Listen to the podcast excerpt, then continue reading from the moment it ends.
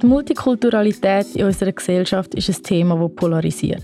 Während auf einer Seite die ethnische Diversität zelebriert wird, macht sich in weiten Teilen der schweizerischen Bevölkerung immer noch ein starkes Unbehagen gegenüber der Entwicklung deutlich. Nur ein Grund, wo am Rassismus den nötigen Nährboden gibt, um immer noch so aktuell zu sein, wie er ist. Ich habe heute eine geschätzte Freundin von mir da, nämlich Sabrina. Obwohl wir im Gimmi zusammen in einer Klasse waren, haben wir uns erst im Erwachsenenalter über eigene Rassismuserfahrungen austauscht ihrer Ausbildung zur Lehrerin haben sie und ihre Mitbegründerinnen vom Verein Diversum im Schulwesen eine fehlende Sensibilisierung im Umgang mit multiethnischen Klassen müssen feststellen.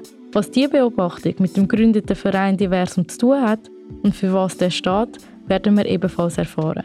Das ist Sabrina, ich bin Kathi und du hörst Ode. Ode. Ode. Ode. Ode.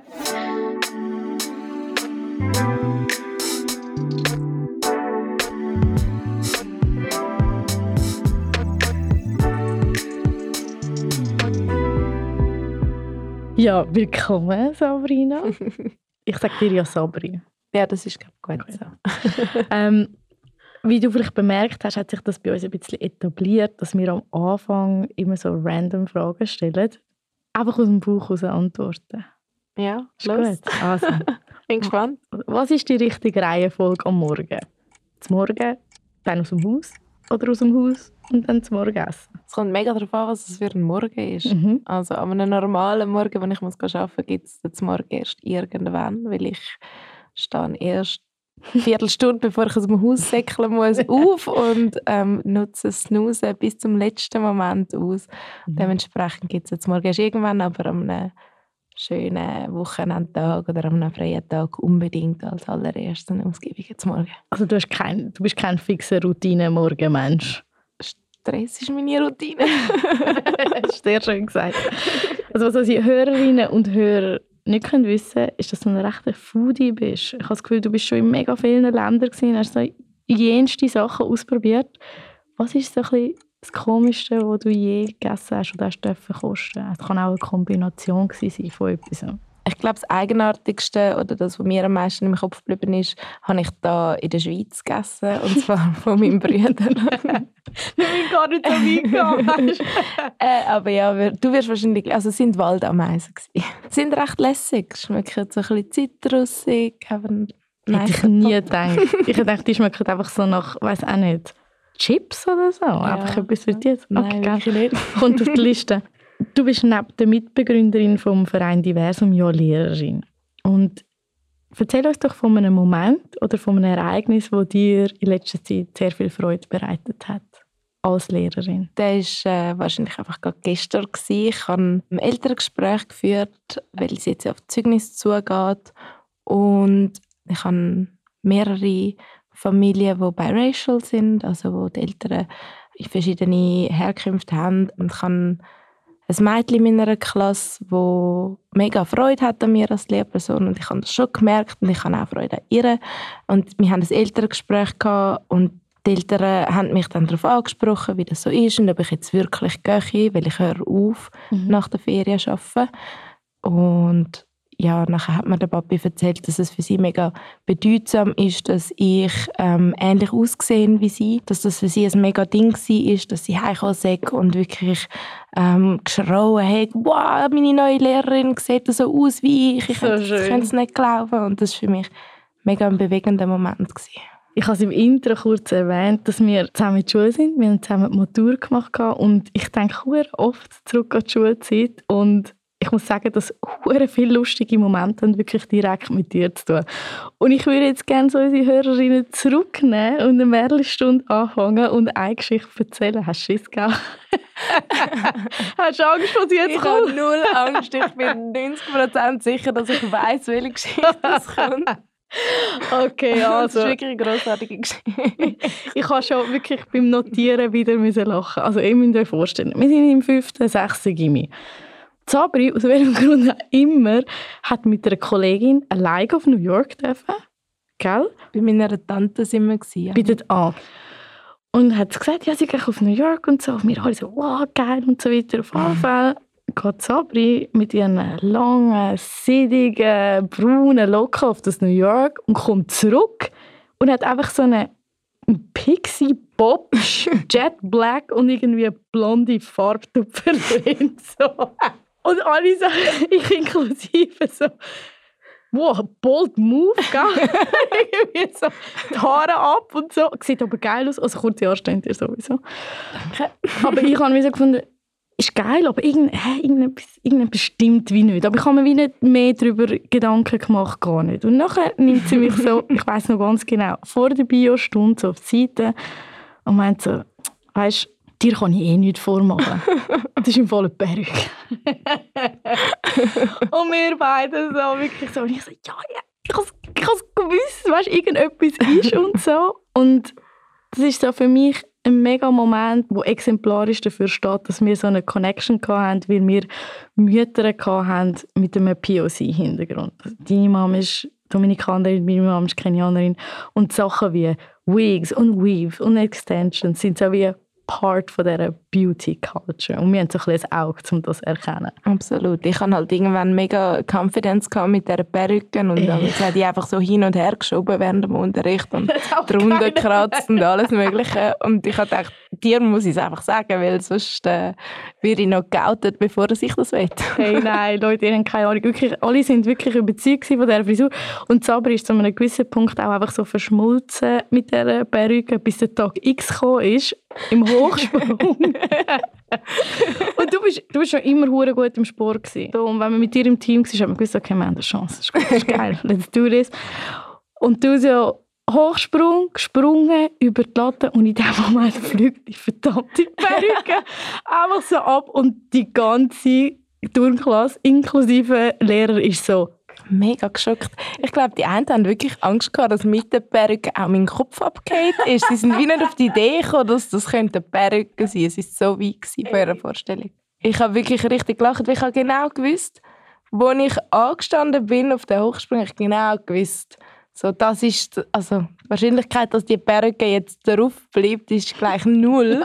das ist der Moment, wo es wird passieren. Und nachher bin ich halt auch trotzdem gegangen. Und ich habe gewusst, dass das jetzt kommt. Und ich kann auch so fest müssen lachen. Ja. Ich würde das noch meinen Kindern erzählen, ohne Scheiß. Es ist wirklich, es ist einfach der Moment ist einfach so. Ich, ich sehe ihn wie in Zeitlupe vor mir eben. Ja, hey, ich sehe vor allem nachher so all die Köpfe, die so schauen, ob ich noch lebe oder was mit mir los ist. Und ich schaue noch so auf und so, ja, ist alles gut. Jawohl, ey, nein, nein, das, das will einfach ein bisschen zeigen, eben, wir sind irgendwie wirklich in einer, ich will jetzt auch nicht so ein dramatisches Szenario äh, zeigen, dass wir da die einzigen ähm, Leute mit POC-Hintergrund in der Schule waren, aber wir, sind, aber wir haben klar zu einer Minderheit gehört. Also es hat schon nicht mehr als vier, fünf gab bei uns, oder schon, wenn ich mich jetzt daran erinnere. Nein, wir, sind, wir sind etwa zwischen 1000 und etwa 1500 Schüler, oder? Ja. ja. ja. Also wir sind eine klare, klare Minderheit. Gewesen. Genau. Ja, voll. Also, und ich glaube, wenn du sagst POC, dann meinen wir doch schon mit der afrikanischen Diaspora-Hintergrund. Mhm. Weil ich glaube, POC hat es schon Hat's mehr, noch mehr gehabt. Ja, den Begriff werden wir noch klären, dass wir wissen, was dort alles darunter gehört.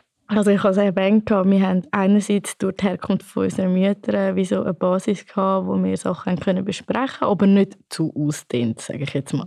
Du hast es mega schön gesagt, wir sind Allies gewesen. das merke ich mir. Wenn dich heute jemand fragt, ey, von wo bist du, was die Antwort ist? Ähm, wenn mich heute jemand fragt, von wo bist du, dann kommt das mega fest auf die Situation drauf an, mhm. ähm, was ich dann antworte. Aber meistens fragen sie mich eben nicht, von wo bist du, sondern meistens fragen sie mich, von wo kommst Und das macht für mich einen relativ grossen Unterschied, so das ähm, ja. Wörtli. Und in den meisten Situationen steht mir die Harzberg. Ja. Und ich sehe nicht ein, warum ich in dem Moment muss erklären, woher ich soll kommen sein, weil ich ja eigentlich von gar nirgends gekommen bin. Mhm. Und dann ist gar keine Antwort? Hey, mega unterschiedlich. Also, es kommt darauf an, wie es mir geht, was das für eine Situation mhm. ist und wie viel davon ich gerade mag.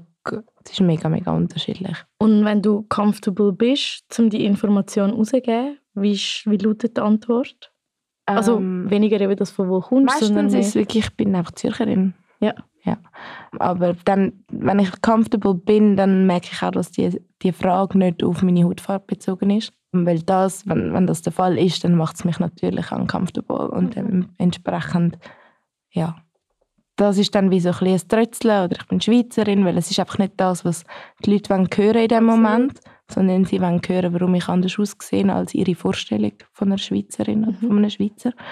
Und ähm, entweder versuche ich dem auszuweichen oder ich frage, warum sie das wissen müssen oder für was es jetzt gerade wichtig ist oder ja, okay. je nachdem.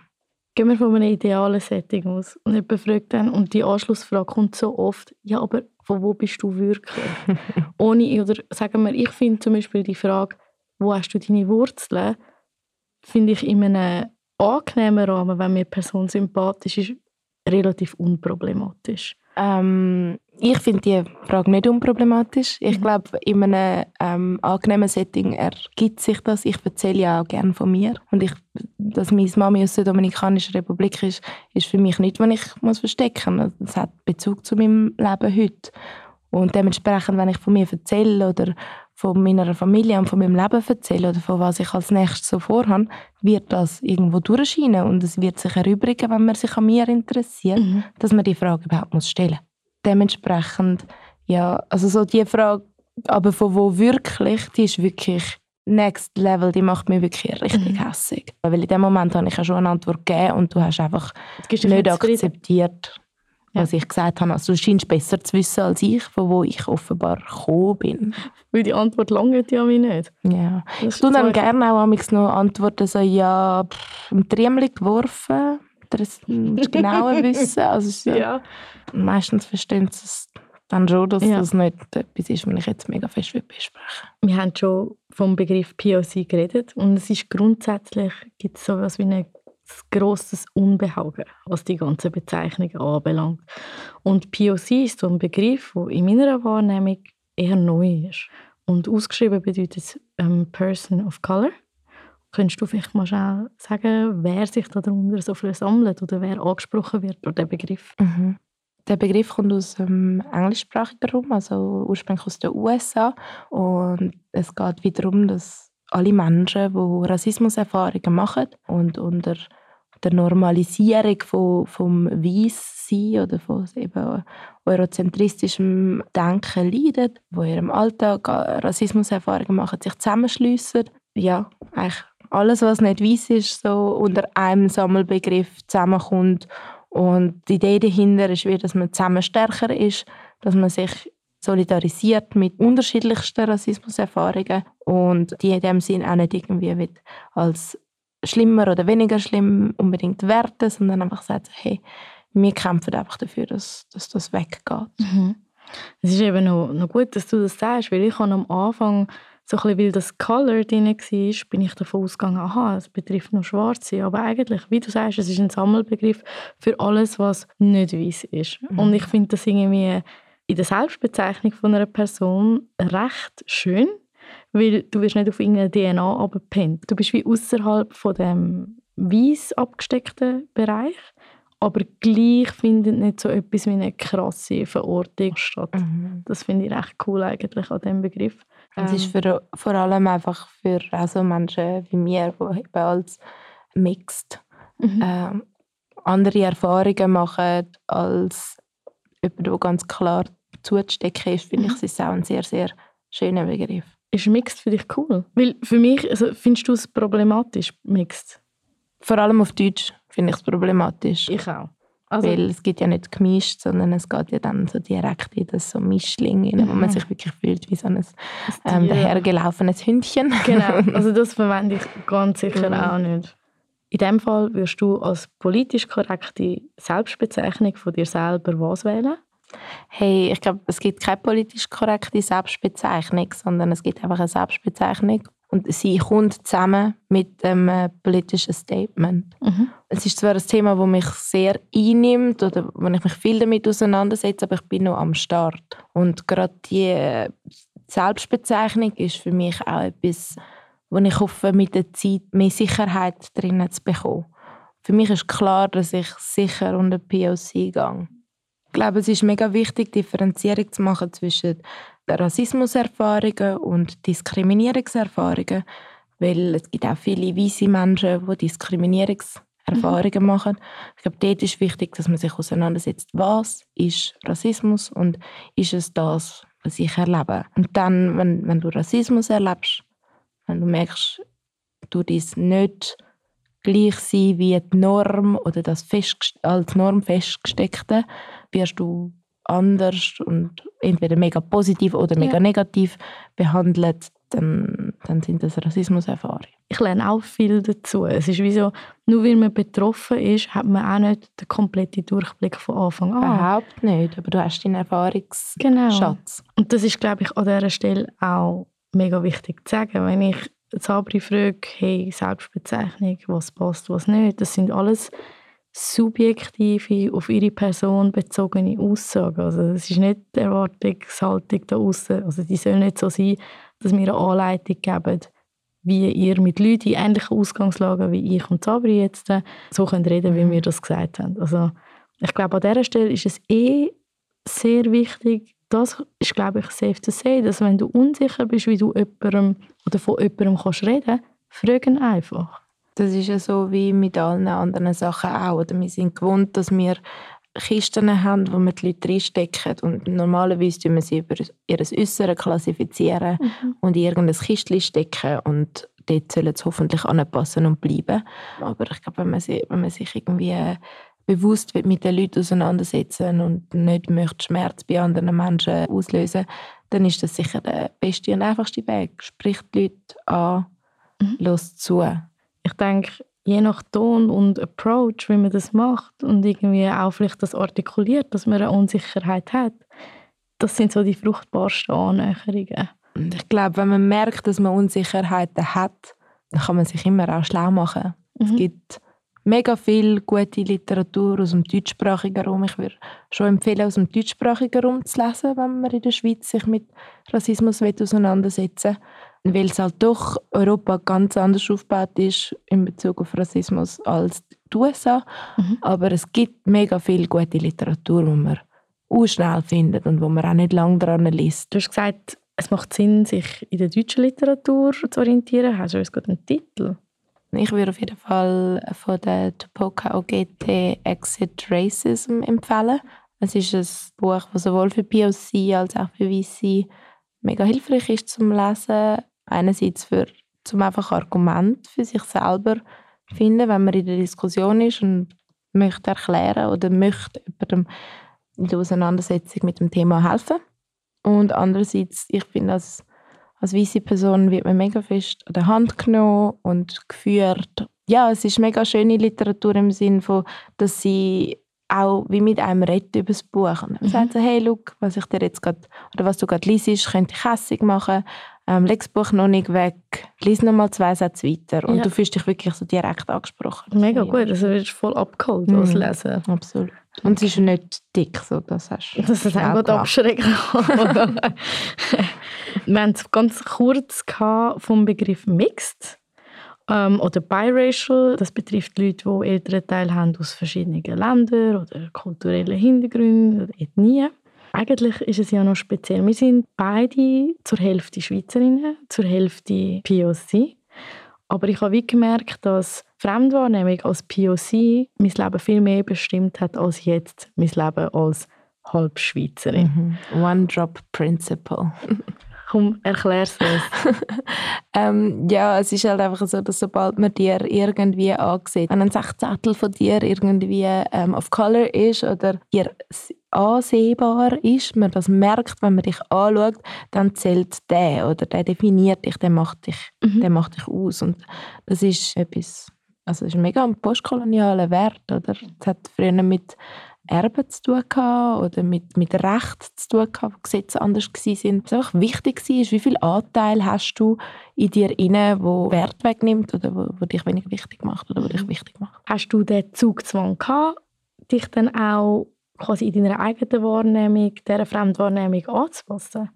Hey, mega fest, total unbewusst natürlich, aber es ist für mich nie eine Frage gewesen, bin ich Schweizerin oder nicht. Es, es ist, ich bin immer maximal halb Schweizerin. Gewesen. Und ich habe mich lang stark mit, der, mit dem dominikanischen identifiziert. Das war gar keine Frage. Gewesen. Es ist einfach, das war gegeben, weil so, so werde ich wahrgenommen, also ist es auch so. Und für mich ist das erst und später, als ich ins Gimmi gekommen bin und dann wieso gemerkt habe, okay, ähm, durch das ins Gimmi kommen, werde ich so von der dominikanischen Community so ein bisschen, ich bin jetzt ein bisschen die komische, ich gehöre auch nicht mehr so richtig dazu, weil das ist etwas, was irgendwie ja, schwierig ist. Erst durch das raus habe ich dann wieso gemerkt, okay, dort passe ich irgendwie auch nicht so richtig und da passe ich auch nicht so richtig und ich kann mir das wirklich müssen holen, so das Recht und ich kann es von der Fremdwahrnehmung her sicher immer noch nicht das Recht, mich ähm, als Schweizerin zu bezeichnen. So. Und das, mhm. das muss ich mir jeden Tag aufs Neue kämpfen. Bei allem, was du sagst, bin ich so check, check, weil ich das genau so erlebe und ich muss sagen, es ist wirklich so in auserwählten Kreisen, Freunde und so, wo so das zwischen Schwarz und Weiß in meinem Fall als eigens wie wahrgenommen wird wir haben in einem Gespräch beide schon gemerkt, dass es wie krass ist, dass wir wie einen wesentlichen Teil von unserer Jugend zusammen verbracht haben, aber konkrete Erfahrungen, die wir durch den Hintergrund, wo unsere Eltern haben oder Elternteil hat, haben wir wie nie austauscht. In welchem Alter kannst du das irgendwie ein bisschen festmachen? Ist bei dir so ein Bewusstsein gekommen, dass du sagst, die Situation, die ich jetzt gerade erlebt habe, die hat wie gar nicht mit mir persönlich zu tun, sondern die ist rassistisch motiviert. Mhm. Ähm, ich glaube, es hat schon auch Situationen gegeben, wo ich schon jung wahrgenommen habe, so, ah, okay, das ist jetzt nicht wegen mir, sondern jetzt hat die Person mich gesehen und hat das Gefühl, ich könne zum Beispiel kein Deutsch und ist jetzt mhm. überrascht, dass ich Deutsch kann. Das sind dann auch die Situationen, die ich auch erzählt habe. Die ich sowohl die als auch irgendwie weiße Freundinnen und Freunde erzählt, weil das ist dann so der klare, äh, ja, in dem Moment bosartige Rassismus, wo, wo dir dann eben sagt, ja, dann gang doch zurück oder was weiß ich. So, das mhm. sind die klaren Formen von Rassismus gewesen. Und ich glaube, alles andere ist für mich relativ lang gegangen, weil ich das ja auch selber total internalisiert hatte. Zum Beispiel, dass ich nicht kann, einfach, also dass es keinen Weg gibt für mich, immer einfach Schweizerin zu sein, weil ich ja offensichtlich, also man sieht mir ja an, dass ich nicht von da bin. Was nicht stimmt, weil ich noch nie irgendwo anders war. Ich kann, meine Mami hat einen Hintergrund, aber ich selber bin nie woanders gewesen. Also das stimmt nicht. Aber auf jeden Fall so, ich glaube, für mich ist mega klar gewesen, zuerst, ich werde anders behandelt, aber nicht, nicht klar aufgrund von was. Und wo ich mich angefangen habe, oder wenn ich angefangen habe von Sexismus zu hören, ist für mich irgendwie plötzlich alles aufgegangen. Und war so, ah, okay, ja, es ist Sexismus. So alles, was mir passiert, wo ich ähm, nicht gleich behandelt werde, wo ich unfair erlebe, das sind sexistische Situationen. Und ich habe, glaube dort wie so auch so meine Lösung gehabt. Es war dann so, ah, okay, in dem Fall muss ich mich jetzt feministisch einsetzen, ich muss für Gleichberechtigung kämpfen und dann geht das weg. Mhm. Oder, ja. Während meiner Auseinandersetzung mit dem habe ich dann natürlich auch sehr viele andere Frauen kennengelernt und wie mit ihnen über diese Themen geredet oder über Erlebnisse geredet. Und dort ist dann wie mit der Zeit die Stufe so dazugekommen. Es stimmt ja auch, dass relativ oft, wenn ich Rassismus erlebe, er gekoppelt ist, also intersektionär ist mit Sexismus. Es ist dann Rassismus und Sexismus zusammen, was sich noch viel stärker auswirkt in dem Moment. Mhm. Und ich habe mit meinen weißen Freundinnen darüber geredet, was mir so passiert und habe einfach müssen erkennen, dass das oft bei ihnen nicht der Fall ist. Hast du ein Beispiel? Dass ich an der Langstrasse gefragt wird, wie viel ich mitgehe. Mhm. Ich glaube, Fucked up. Ja, ein klares Beispiel. ja, absolut. Ähm, ich kann zum Beispiel, das ist zum Beispiel etwas, wo man dann schnell auf sich selber bezieht oder wo ich schnell auf mich selber bezogen habe und das Gefühl habe, oh, ich ziehe mich falsch an, ich muss das anders machen. Ähm, in dem Fall ziehe ich mich jetzt einfach anders an und habe dann wie müssen merken, ja, es ändert eigentlich nicht viel. Es geht nicht weg. Es liegt nicht an dem. Mhm. Oder andere Frauen können so rumlaufen und ich kann nicht. Und das hat einen Grund. Das ist nicht einfach irgendwie... Mhm. Ja. Ich finde es wichtig, dass du den Begriff von der Intersektionalität da erwähnst, weil es sind wie Layers. Also ich stelle mir vor, dass gerade im Bezug auf den schwarzen weiblichen Körper unterschiedliche Diskriminierungsformen wie zusammenkommen. Also du hast einerseits mit dir. dein Geschlecht, wo Sexismus targeted ist, und dann hast du ähm, deine Herkunft. Du kannst nicht die einzelnen Punkte einzeln abhandeln. Es Mhm. verschmilzt wie nochmal zu etwas Eigenem, wo eigene Erfahrungen nach sich zieht, wo eine weiße Frau nicht kann nachvollziehen aufgrund von ähnlichen Erfahrungen. Mhm. Das geht wie nicht.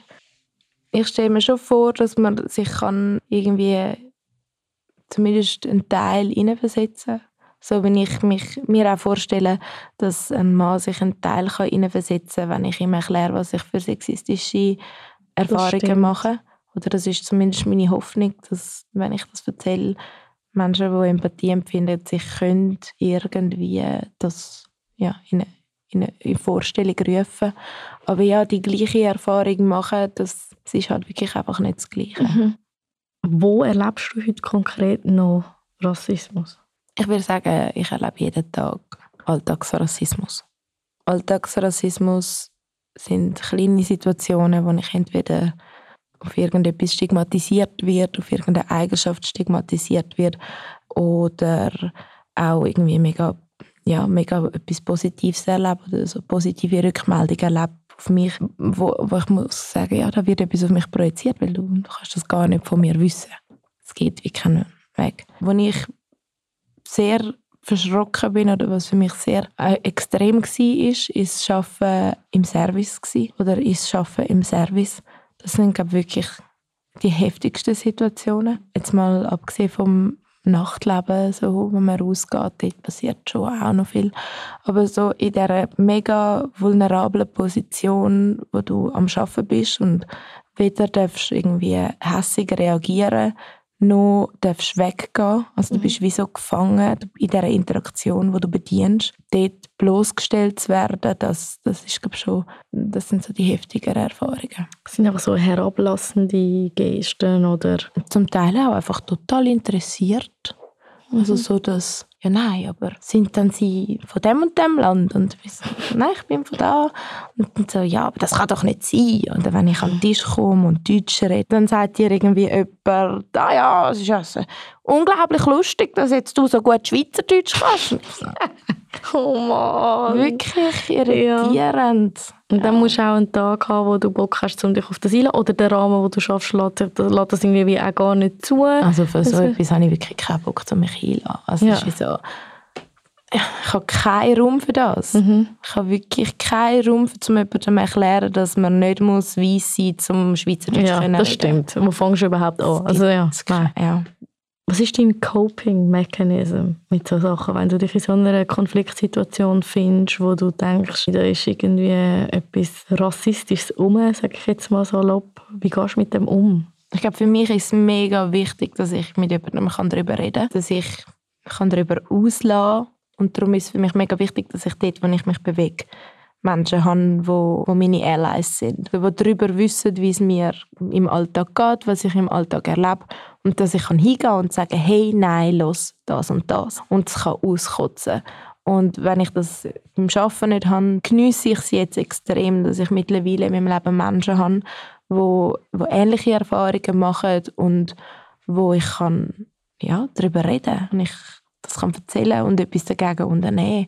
Da, wie du erzählst und das Bedürfnis, das du da schilderst, sehe ich unmittelbar in der Gründung vom Verein Diversum. Absolut. und vielleicht erzählst du uns doch mal, wer ihr seid und was ihr macht. Mhm. Also vielleicht erzähle ich zuerst noch schnell, wie es überhaupt dazu gekommen ist. Sicher, ja. Ich bin im Sommer letztes Jahr an einem antirassistischen, feministischen Festival in Deutschland und bin wirklich stark dazu bewegt worden, auch einfach von Menschen, die mich gerne haben und mich ähm, kennengelernt haben letztes Jahr, dazu dort hinzugehen, weil ich äh, in ihren Worten in meiner Auseinandersetzung an einem Punkt gewesen wäre, wo es für mich wichtig wäre, mich auszutauschen. Ich habe zu dem Zeitpunkt überhaupt nicht verstanden, was da gemeint ist. Ich habe immer gedacht, ich habe ja meine Freundinnen, ich rede ja mit denen darüber und habe wirklich einfach kein Verständnis dafür gehabt, was das könnte bedeuten. Und bin dann an das Festival gegangen und bin über mehrere Tage hinweg mehr oder weniger allein, also ohne meine guten Freundinnen und Freunde, die ich da in der Schweiz habe, an dem Festival mit Bekannten und habe Workshops gemacht und Lesungen besucht und mit Menschen geredet, die ähnliche Erfahrungen machen. Und es ist wirklich so viel emotionale Arbeit gewesen. Hat so mega gut da können über Sachen zu reden, wo ich noch gar nicht gewusst habe, dass ich muss oder möchte darüber reden. Und es hat sich einfach so ergeben, dass, das, dass die Gespräche um sind, die sind angestoßen worden, aber auch selber entstanden. Und der Austausch ist so bedeutsam für mich gewesen, dass ich einfach gewusst habe, ich muss das in der Schweiz irgendwie auch anbringen. Wir müssen das auch haben. Ich kann nicht jedes Mal nur in Deutschland die Möglichkeit haben, sondern ich möchte die Möglichkeit die haben und ich möchte vor allem die Möglichkeit auch für andere schaffen. Mega schön. Also ich meine, ich war so an einem Treffen gewesen. und ich muss sagen, ich habe so viel aus dem rausgezogen, weil auch ein Kollege von uns dort war, der ebenfalls mit uns in die Schule ist. Mhm. Und mit dem haben wir, habe ich den Austausch irgendwie auch nicht gehabt. Und dann bist du dort und die Leute erzählen die Geschichten. Und es ist so, man, kann so viele Bezüge herstellen. Und es gibt so viele Sachen, die man nicht muss erklären muss. Genau. Und eben die, der Austausch ist so unser eine Standbein. Es ist also mega wichtig, uns zu vernetzen mit anderen POCs, die Möglichkeit zu schaffen, den Austausch zu haben. Und das andere, was wir auch machen, sind Workshops für Firmen und Schulen. Das ist uns auch mega fest wichtig. Zwei von der Gründ wir sind drei Gründerinnen. Zwei von der Gründerinnen sind Lehrpersonen und wir haben halt wirklich auch das Gefühl, dass in den Schulen noch viel, viel muss passieren muss, damit POC-Kinder in, in einem Umfeld können, in der Schweiz in einem Umfeld können aufwachsen, wo sie nicht diskriminiert sind oder mhm. möglichst wenig Diskriminierung erfahren. Dort sind wir am Workshops aufbauen, wo wir mit Schulen machen können. Die Lehrpersonen würden mit uns zusammenarbeiten, um dort möglichst inklusiv zu sein und ja, für Diversität in unserem Land irgendwie auch mhm. können einstehen ich habe recht viele Freundinnen, die die Ausbildung zur Lehrerin gemacht haben und die kommen aus allen möglichen Nationen. Und das hat mich irgendwie so gefreut, dass wie so eine neue Generation anwächst oder nachrückt, die ins Klassenzimmer reingeht und dort ihre Arbeit machen können, auch aus eigener Erfahrung können schöpfen und tatsächlich einen Mehrwert können sie nicht nur für die POC-Kinder, auch für die Kinder, wo vielleicht sich nicht als POC identifizieren, aber so das Zusammenleben, dass das aktiv thematisiert mhm. wird, finde ich eine mega schöne Entwicklung. Es geht ja wirklich, ich finde es mega wichtig, dass du es gesagt hast, eben nicht nur für POC-Kinder, sondern auch für weiße Kinder oder einfach Kinder, die sich nicht als POC identifizieren. Es geht ja nur um Gleichberechtigung. Es geht ja nicht darum, irgendjemandem irgendetwas wegzunehmen. Ja. Das Einzige, was schön wäre, ist einfach nicht so fest irgendeiner Schublade von irgendjemandem zu landen, darunter zu leiden und anders beurteilt zu werden wie andere. Ich war natürlich euphorisch nach dem ersten Mal, als ich dort war und habe das meinen Kolleginnen erzählt, die POC sind oder eben auch nicht. Und oftmals hört man sich so ein bisschen, also, hä, wieso ist es exklusiv für POC? Ich will auch hören, was ihr dort redet und so. Was mhm. ist der Gedanke dahinter, dass man es einfach so ein bisschen erklären kann? Hey, ich finde das mega gute Frage und es ist mir mega wichtig, dass das für die Menschen, die eben nicht eingeladen sind an diese Treffen, verständlich ist. Ich weiß, dass die meisten Menschen, die rassistische Handlungen oder Aussagen treffen, das in dem Moment nicht willentlich machen. Dass wir in einem System aufwachsen, wo rassistisch ist, wo uns rassistisch macht. Dass unsere Werte so geleitet sind und wir das so lernen. Ich selber bin auch so aufgewachsen und habe das auch internalisiert. Und ein großer Teil von meiner Auseinandersetzung ist auch der Schmerz, müssen zu erleben, dass ich selber mega vielen Menschen Schmerz zugefügt habe. Durch mein rassistisch Sein, durch mein rassistisch Aufwachsen. Aber in dem Moment bin ich ja Täterin.